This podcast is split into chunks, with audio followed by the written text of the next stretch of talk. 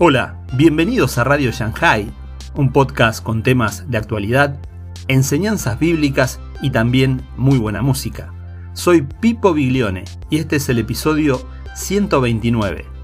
Lutero, 95 tesis y la agenda globalista con César Vidal. La reforma protestante hoy ante la agenda globalista. Si hoy en día Lutero clavara de nuevo sus 95 tesis, la agenda globalista y la ideología de género estarían incluidas. Te invito a suscribirte a la plataforma por el cual nos escuchás, como Spotify, Anchor, Google Podcast, Evox, Apple Podcast y muchas más. Recordá que podés seguirnos en Facebook e Instagram y por favor, déjanos tus comentarios. Te invito a escuchar este episodio atentamente.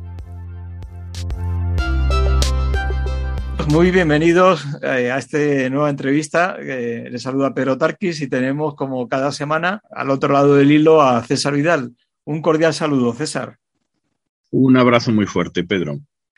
Tenemos recién pasado lo que es la conmemoración o celebración, cada cual como quiera, de lo que fue el inicio de la reforma protestante, Lutero, Wittenberg, las 95 tesis, pero queríamos un poco trasladarlo a día de hoy. Hoy en día la Iglesia Católica no es ese monopolio y ese poder omnímodo que controla la vida de, los, de las personas. Y la pregunta sería, ¿cuál sería la situación o el pensamiento en el que los creyentes deberían posicionarse para defender lo que es un pensamiento bíblico? Lo primero que se me ocurre es que ahora mismo lo que existe es, es un totalitarismo en torno a la ideología de género pero hay gente creyentes que dicen que no existe la ideología de género, que esto es un,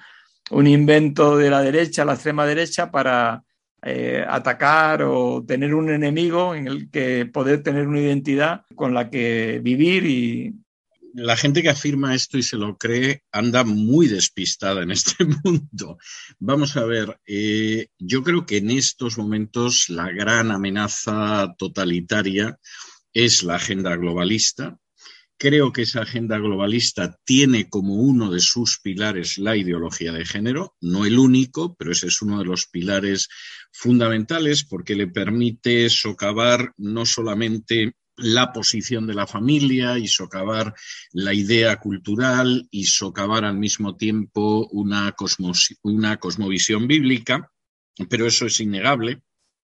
Y hasta tal punto no es un invento de la derecha que la ideología de género y la agenda globalista pues cabalga a lomos de la izquierda y de la derecha. Y voy a poner un ejemplo que creo que se va a entender muy bien, porque son datos objetivos. Eh, hará aproximadamente tres o cuatro años eh, yo accedí a las listas de las organizaciones de George Soros, que es uno de los grandes impulsores de esa agenda globalista que supuestamente no existe, eh, en la que él eh, mencionaban sus organizaciones para uso interno, mencionaban qué miembros del Parlamento Europeo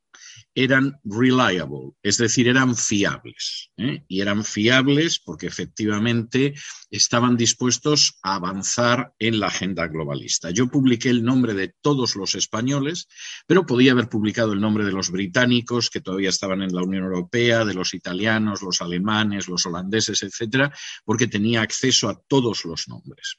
En conjunto eran la tercera parte del Parlamento Europeo. Yo quisiera saber qué fuerza extraparlamentaria y extrapolítica se puede jactar de contar con la tercera parte del Parlamento Europeo. Pero en el caso de España, concretamente,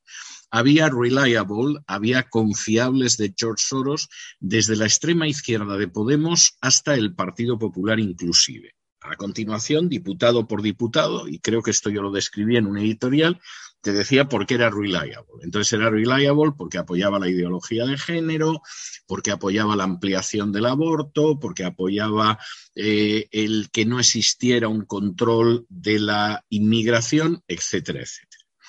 Negar esto, bueno, pues, uno puede negar también que la luna sale por las noches, ¿no? No voy a hablar de la Iglesia Católica, porque la Iglesia Católica, de hecho, cuando se aprobó la Agenda 2030 hace cinco años, alteraron la fecha de visita del Papa a Estados Unidos para que pudiera estar en la ONU y bendijera con su presencia la aprobación de la Agenda 2030. Y además, al mismo tiempo, promulgó la Laudato Si, que es un documento pontificio de carácter absolutamente globalista. De modo que los que digan que en estos momentos no existe una agenda globalista, que esto es una invención y que se lo ha inventado la derecha, porque la derecha no tiene un mensaje y por lo tanto necesita un adversario, de verdad que no viven en este mundo. O sea, eso solo lo puede decir una persona tremendamente ignorante de la realidad mundial, pero además muy, muy, muy ignorante, o una persona que quiera negar la realidad. Eh, un segundo argumento a favor de que el creyente no entre en este campo de lucha eh, contra la ideología de género sería que es un terreno puramente social y que embarra la imagen y la credibilidad de la Iglesia. Eh, la Iglesia debería mm, limitarse a predicar el Evangelio a nivel local, de su iglesia local o parroquia, y no meterse en estos temas que son como políticos, ¿no? Eh, Yo me temo que también esa es gente que no vive en este mundo, pero no en el sentido de Juan, de no ser parte del mundo y estar en el mundo, sino de no enterarse el mundo en el que vive. Y quisiera dar algún dato al respecto. A inicios del año 2019, antes de que estallara la crisis del coronavirus, se celebró en Bogotá en Colombia un gran macrosínodo o mega concilio o super reunión, como se quiera llamar, de todas las organizaciones LGTBI, gays, homosexuales, como quieran denominarlas, de Hispanoamérica.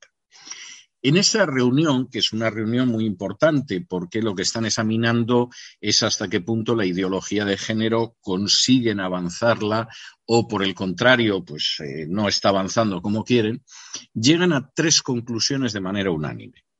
La primera conclusión es que la ideología de género está parada en Hispanoamérica.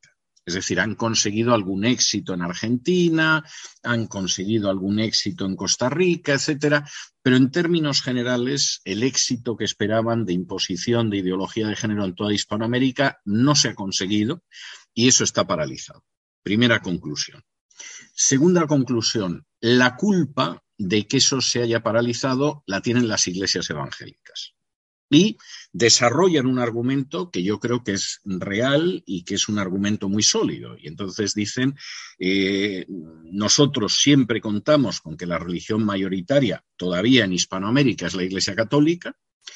eh, con la Iglesia Católica no era cuestión de si llegábamos o no llegábamos a un acuerdo, sino cuánto nos costaría el acuerdo, pero que llegábamos a un acuerdo, llegábamos seguro, y creo que eso es indiscutible a estas alturas. Y eh, como la Iglesia Católica tiene una estructura piramidal,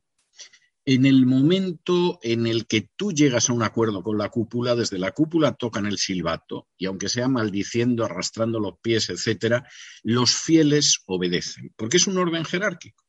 Pero estos evangélicos han salido de debajo de las piedras, eh, son gente de base, no tienen una organización jerárquica, no hay manera de llegar a un acuerdo con todos y nos han paralizado el avance de la ideología de género en el subcontinente, en Hispanoamérica. Tercera conclusión, tenemos que infiltrarlos y destruirlos.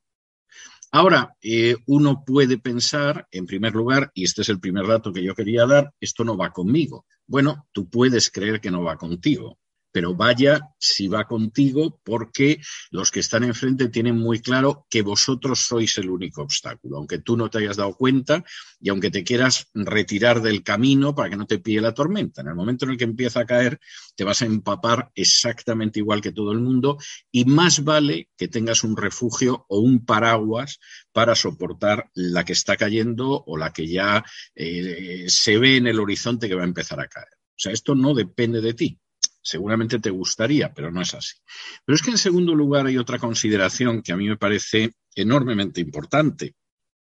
Y es que el pueblo de Dios tiene que ser consciente de que la definición que Jesús da de ese pueblo de Dios en el Sermón del Monte, en el capítulo 5 del Evangelio de Mateo, es que es sal y luz. Y cuando la sal de pronto, en lugar de actuar como esa sal que impide que se corrompa, que se pudra, que se convierta en un montón de putrefacción la sociedad, decide encerrarse en el salero porque en el salero se está mejor,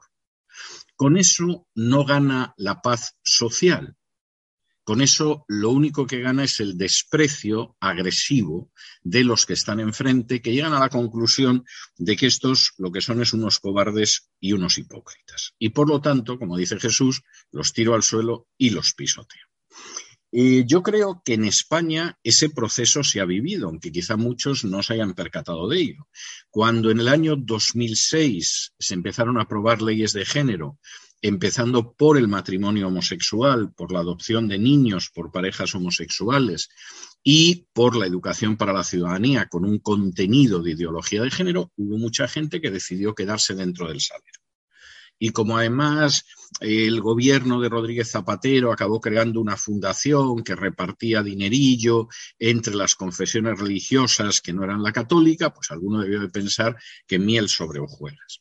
Pero claro, lejos de que los que están enfrente piensen qué liberales, qué abiertos de mente, qué tolerantes son esta gente, los que están enfrente están absolutamente convencidos de que esa gente lo que es es un atajo de hipócritas y un atajo de cobardes, y cuando le demos otra vuelta de tuerca a esta situación, también se van a rendir.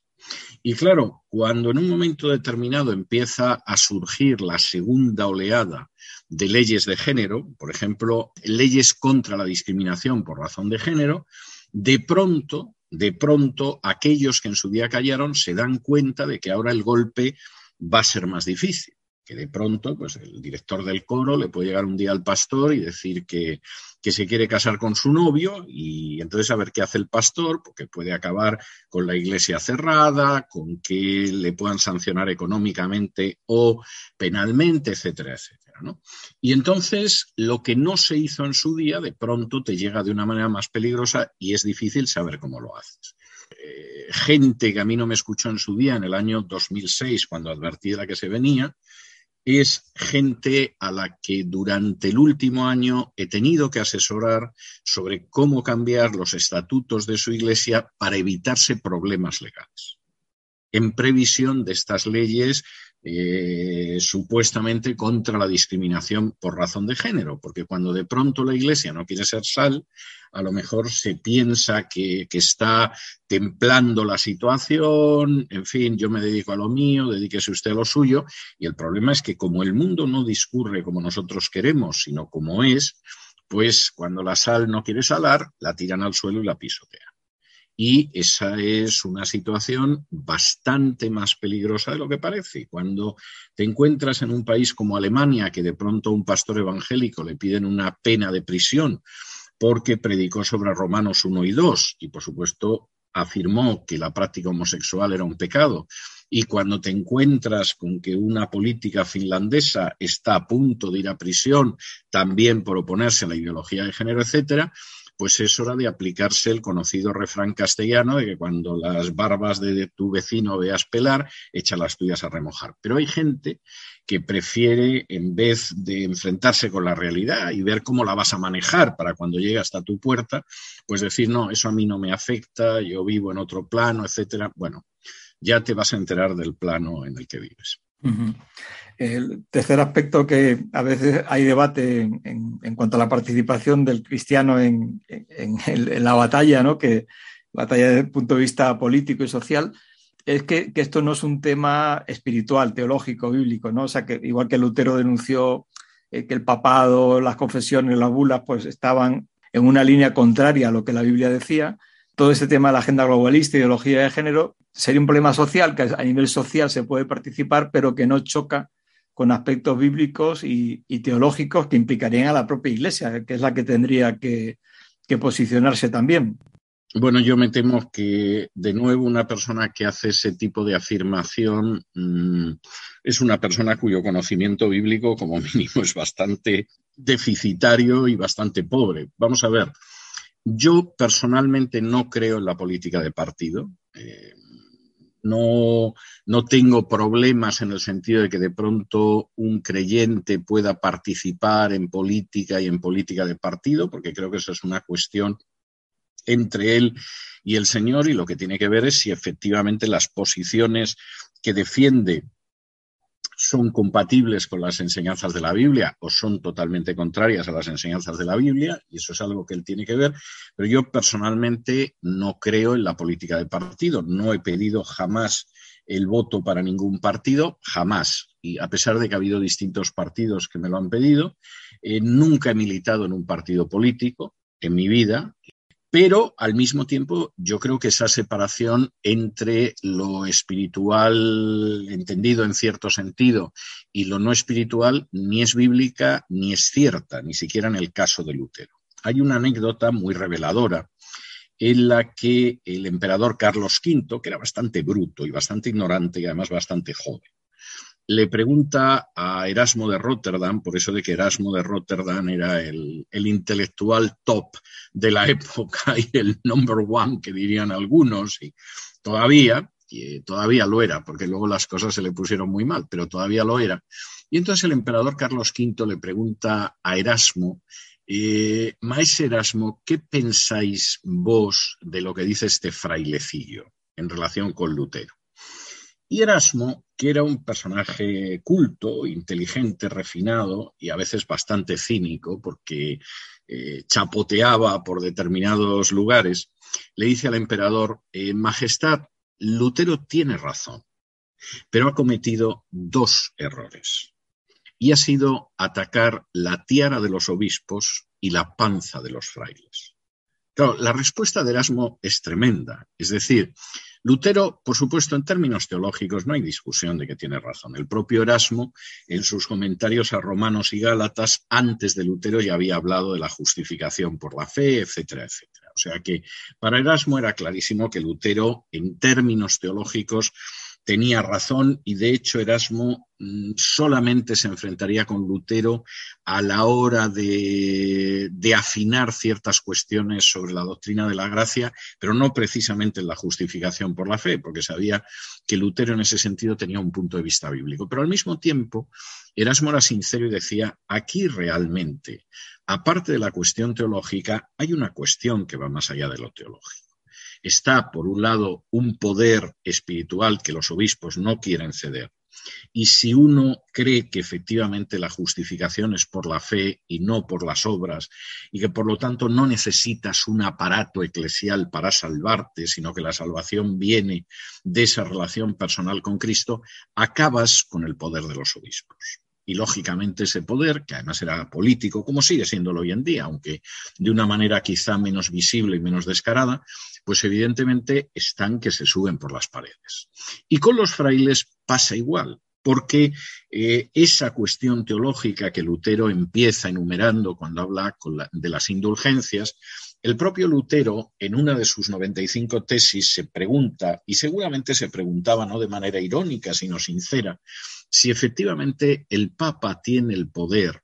para sacar a la gente del purgatorio, ¿por qué no lo hace por amor y gratuitamente en lugar de cobrando a la gente? Y claro, la respuesta era muy sencilla, porque evidentemente las indulgencias son un grandísimo negocio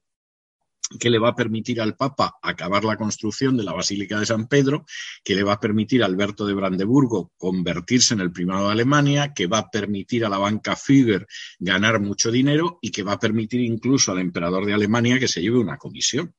Y efectivamente la pregunta de Lutero podía ser muy espiritual y, ser una pregunta de sentido común y una pregunta lógica, pero la respuesta era terrible y estaba en términos absolutamente carnales. Y entonces pensar que todo es una discusión doctrinal no es cierto. El elemento doctrinal y teológico en el sentido más estricto, claro que tiene una importancia absolutamente decisiva, pero pretender que eso no tiene que ver con la realidad de la sociedad en la que uno vive es simplemente cerrar los ojos ante la realidad. Cuando en un momento determinado, en Mateo 23, pues Jesús habla de unos dirigentes espirituales que exprimen a las pobres viudas con el pretexto de oraciones, bueno, pues evidentemente ahí hay una conducta espiritualmente condenable, pero con unos resultados en esa sociedad terrible. Eran las pobres viudas a las que despellejaban utilizando argumentos religiosos cuando en un momento determinado un zaqueo que se encuentra en Jericó con Jesús le dice, bueno, yo todo lo que haya podido defraudar recaudando impuestos lo voy a devolver y además lo voy a devolver multiplicado de acuerdo a lo que marca la Torah, bueno, pues evidentemente está hablando de unas prácticas corruptas y abusivas de los recaudadores de impuestos de aquel entonces y el hecho de que eso no se puede seguir manteniendo eh, simplemente por el hecho de que esa persona crea que Jesús es el Mesías. Y yo creo que hay elementos clarísimos de llamamiento al arrepentimiento en la sociedad en la que vivimos, porque independientemente de lo que es la salvación individual de cada persona, y ahí el papel del pueblo de Dios es esencial para llamar a esa persona a que se reconcilie con Dios y a que vuelva a Dios, también hay otro elemento muy importante que transcurre a lo largo de toda la Biblia y es que Dios juzga las sociedades, Dios juzga las culturas, Dios juzga las naciones y cuando las naciones deciden caminar de espaldas a Dios, pues los resultados son resultados muy amargos. Y ahí el papel del pueblo de Dios llamando a su sociedad a no acabar cargando con esas consecuencias es de una enorme relevancia. Voy a acabar esta larguísima respuesta, Pedro, recordando un pasaje de Thomas Jefferson que, me tocó recordar varias veces este fin de semana en distintas reuniones. Eh, Jefferson fue el tercer presidente de los Estados Unidos. Eh, cuando se estaba construyendo esta nación era como, como la inmensa mayoría de los padres fundadores contrario a la esclavitud, pero no quiso hincarle el diente al problema en la idea de que eso se solucionaría casi por sí solo. Y, bueno, eh, no podemos eh, de alguna manera erosionar la frágil unión entre los estados entrando en el tema de la esclavitud, porque esto se va a solucionar prácticamente por sí solo. Pero después de ser presidente y cuando estaba a punto de morirse, él había llegado a la conclusión de que se habían equivocado y que tenían que haber acabado con ello desde el principio porque él se acercaba a la muerte y la situación no estaba más solucionada que cuando había nacido Estados Unidos, pues prácticamente un, poquito más de un cuarto de siglo antes. Y en una carta que él escribe eh, poco antes de morir, dice, yo tiemblo por el futuro de mi nación porque sé que Dios es justo y que juzga los pecados de las naciones. Y la esclavitud es una situación de pecado por la que nos va a pedir cuentas. Y es tremenda la expresión, yo tiemplo por mi nación porque sé que Dios es justo. Y eh, de manera que yo creo que no es casual, aproximadamente unos 40 años después de que Jefferson escribiera estas palabras en la carta a un conocido, estalló la guerra que le ha costado más vidas a esta nación que es Estados Unidos, que es la guerra de secesión muy relacionada precisamente con la institución de la esclavitud. Aquí no solamente está el llamamiento individual a la gente para que se vuelva a Dios, para que se reconcilie con Dios, sino también la, advertencia a la sociedad en la que vivimos de que si efectivamente esa sociedad da por bueno manipular a niños que son niños absolutamente inocentes, da por bueno la destrucción de las familias, da por bueno que se convierta lo que es una inmensa matanza, como es el aborto, en un derecho más, como el derecho a la libertad de expresión o el derecho a la libertad de conciencia, bueno, pues esa sociedad finalmente está acumulando juicios sobre sí misma y, por supuesto, en un momento determinado se va a enfrentar con el juicio de Dios. Un poco concluyendo, todo lo que hemos hablado está claro que la Iglesia de hoy, eh, si eh, actuara de forma eh, paralela a lo que hizo Lutero, debería de incluir en sus tesis de defensa pública eh, la denuncia de esta ideología de la agenda globalista, ideología LGBTIQ, ya cada vez es más larga las siglas, como, como parte de, del grito de libertad ¿no? y el grito de, de lo que es correcto y justo. Yo no tengo la menor duda al respecto. Quiero decir, vamos a ver, porque además esa agenda eh, globalista va mucho más allá de la ideología de género y la ideología de género va mucho más allá también de lo que parece. Es decir, la ideología de género va mucho más allá del hecho de que de pronto se casen dos lesbianas. y del supuesto reconocimiento de derechos homosexuales, lo cual en sí es un disparate. Es decir, en el momento en el que tú desgajas del género humano a un colectivo como que tiene unos derechos específicos, estás vulnerando desde su propia base la doctrina universal de derechos humanos, porque los derechos son derechos del ser humano o del ciudadano, como decían en la Revolución Francesa, no puede ser de un colectivo, eso es volver a pasos agigantados a la visión de la Edad Media que es el reconocimiento de ciertos derechos según determinados colectivos. ¿no? Y eso es extremadamente peligroso y de hecho está demostrando ser extremadamente peligroso. Y por supuesto que esa es una cuestión que hay que denunciar y que hay que llamar a la sociedad al arrepentimiento. Y cuando de pronto se decide que eso no se hace o que si lo hago me va a crear problemas, pues por ejemplo porque tengo un gabinete de psicólogo o porque tengo un despacho de abogados algo por el estilo, bueno, es, es una forma bastante evidente de, de negar al Hijo del Hombre y en la idea de que, bueno, pues ante una situación que me puede crear incomodidad con los hombres, yo prefiero que no me cree incomodidad con los hombres y negar al Hijo del Hombre. Intentar eludir esto negando una realidad que no se puede negar, porque realmente está ahí y además es machacona y continua, e intentar negar esto apelando a cierta visión espiritual que no es ni mucho menos la, visión que, que aparece en la Biblia ni tampoco en la Reforma, pues es un camino inválido. Vamos a ver, Lutero, que evidentemente era un personaje que seguramente daba a la reflexión teológica bastante más tiempo que cualquiera de nosotros, pues escribió, por ejemplo, un tratado contra la usura. Y escribió un tratado contra la usura porque efectivamente la usura era una maldición para la gente más humilde de su sociedad. Y aparentemente alguien podría decir, bueno, mire, dedíquese usted a escribir sobre la justificación o la Trinidad o los sacramentos y no se meta en cuestiones como la usura. Bueno, pues escribió un tratado sobre la usura porque eso era algo terrible para, para la gente de su época, igual que lo es hoy en día, pero, pero Lutero ahí tenía esa sensibilidad. Yo de la gente que habla de Lutero, por regla general, me encuentro con que no han leído nada de él, absolutamente nada,